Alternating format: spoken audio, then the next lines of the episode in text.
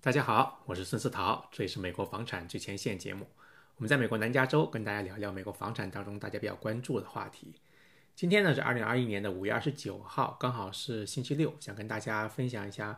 呃，刚好是周末嘛，就是说会有新的这个这个房贷的利率的情况，会有这个 Freddie Mac 他们这个一般都是周末的时候发布这些，呃，过去一周的这个房贷的呃数据，想跟大家做一个分享，他们这个数据的这个情况。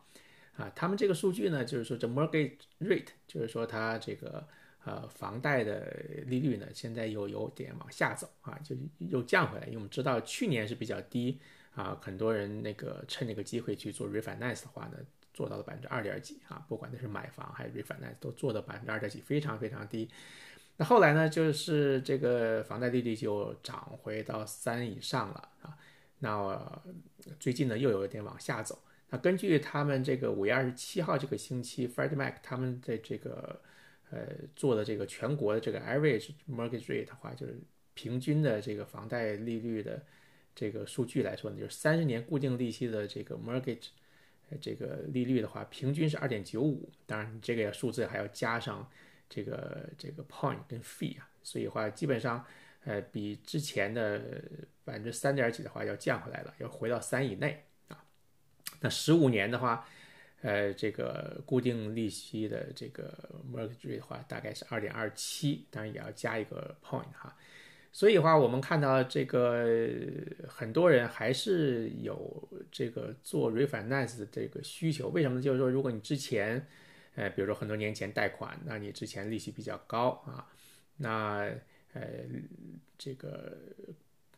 比如说你是高过了这个数字，再加上即使这个数字再加上这个 point 跟 fee 的话，你算一下你的成本，那可能还是划算的。而且这个呃数字非常大。根据呃 Freddie Mac 的经济学家他们的统计呢，就是现在市场上可有两万亿美金的这个 confirming mortgage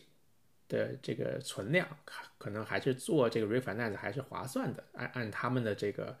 呃统计，那所以话这个市场上呃就像我刚才说的，还是有很多。呃，房主吧，那可能他还是呃算一算看，还是现在做这个 refinance 还是划算的啊？可能呃根据每个人情况不一样吧。我听说有些人可能一年可能呃会省不少钱啊，所以话你可以这个跟你认识的这个银行去聊一聊，看看你现在做 refinance 划算不划算？那可能不一定有去年呃下半年年底那时候那么低，但是呢现在也是。按照这个长期来看，还是这个利率比较低的这个情况啊，这是第一个事情，想跟大家聊聊这个 Freddie Mac 他们这个五月二十七号这一周的他这个呃房贷的这个数据。那第二个事情呢，就是说啊，我们之前做的几期节目都知道嘛，我们现在这个有一个因为疫情期间呢，呃，很多房主因为他是有房贷的话，那疫情的原因嘛，他这个收入啊受到了影响。所以话，这个全国有个 moratorium，关于这个 foreclosure 跟 eviction 啊，那这个呢是呃六月三十号就到期了，那之后会不会延我不知道，但是假设它不会延的话，六月三十号到期的情况下呢，所以很多银行可能会考虑去去重新做这个 foreclosure，就是呃 foreclosure 就是说你这个。呃，月月供付不出来的话，可能这个房子可能会被呃银行收回来啊。这个呃可能是七月份，或许有一些银行可能考虑从七月份开始啊就做这个事情了。foreclosure 的话，我们呃如果有印象的话，可能我们知道上次零八年经济危机之后，很多房主啊因为这个经济的原因没有办法付这个房贷，会那个时候呢呃有一有一大波的这个呃房子的 foreclosure 啊。那我们现在是二零二一年了，这又是过了十几年的呃时间了。那现在呃不知道这个这个疫情的影响啊，还是怎么样的话，会不会造成新的一波 foreclosure？那那不管怎么说吧，我嗯市场上他们还是要看一些数据，因为也不会所有银行都会开始做这个 foreclosure 啊。即使你过了六月三十号一，刚才说的有没有可能去政府再去延长这个？呃，这个这个 foreclosure 跟 eviction 的 moratorium 啊，这个限制令啊，这是一方面。二的话呢，有一些银行它是要做，但还是有很多银行它可能会继续延啊，他们自己还有自己的想法跟自己的规定嘛，可能会延到年底呀，都是有可能的。所以话，您可能要，您现在如果是经济受到影响，你刚好手里有个有房贷，也没有办法这个按时付的话，你可以跟你的银行聊一聊，看看他们最新的政策是什么啊？呃，不管怎么说吧，现在根据呃很多经济数字了，就是说，呃，虽然是疫情受到影响。但是呢，随着经济的重启啊，这个疫苗接种率的提高，现在大家也是慢慢回到市场上去工作了嘛。所以整个的情况呢，并没有大家想的那么呃不好。而且呢，现在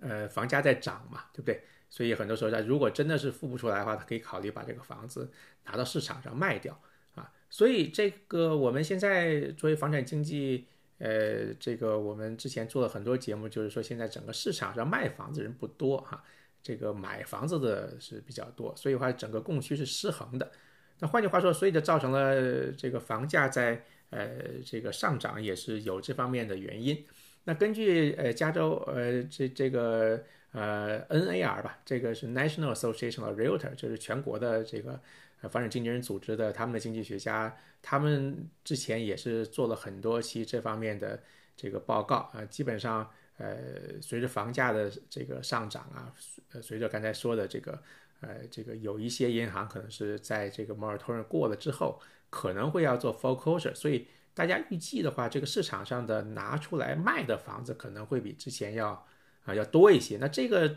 至于是多多少，我们现在还不清楚，要看，因为现在还很多银行还是在考虑啊，所以我们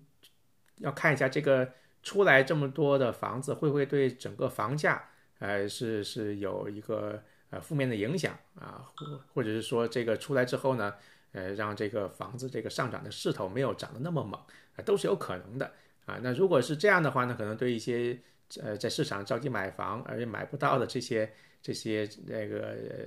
呃这些人，不管你是 first time buyer 也好，或者是你要想想这个改善你现有住房也好。那可能他们买房子可能就相对容易一些，那刚好现在也是低利率嘛，所以话可能他们 refinance 之后啊，可能手里有一笔钱可以去做投资也好，呃，改善自己的住房也好，那可能都是稍微啊可以这个这个松了一口气啊。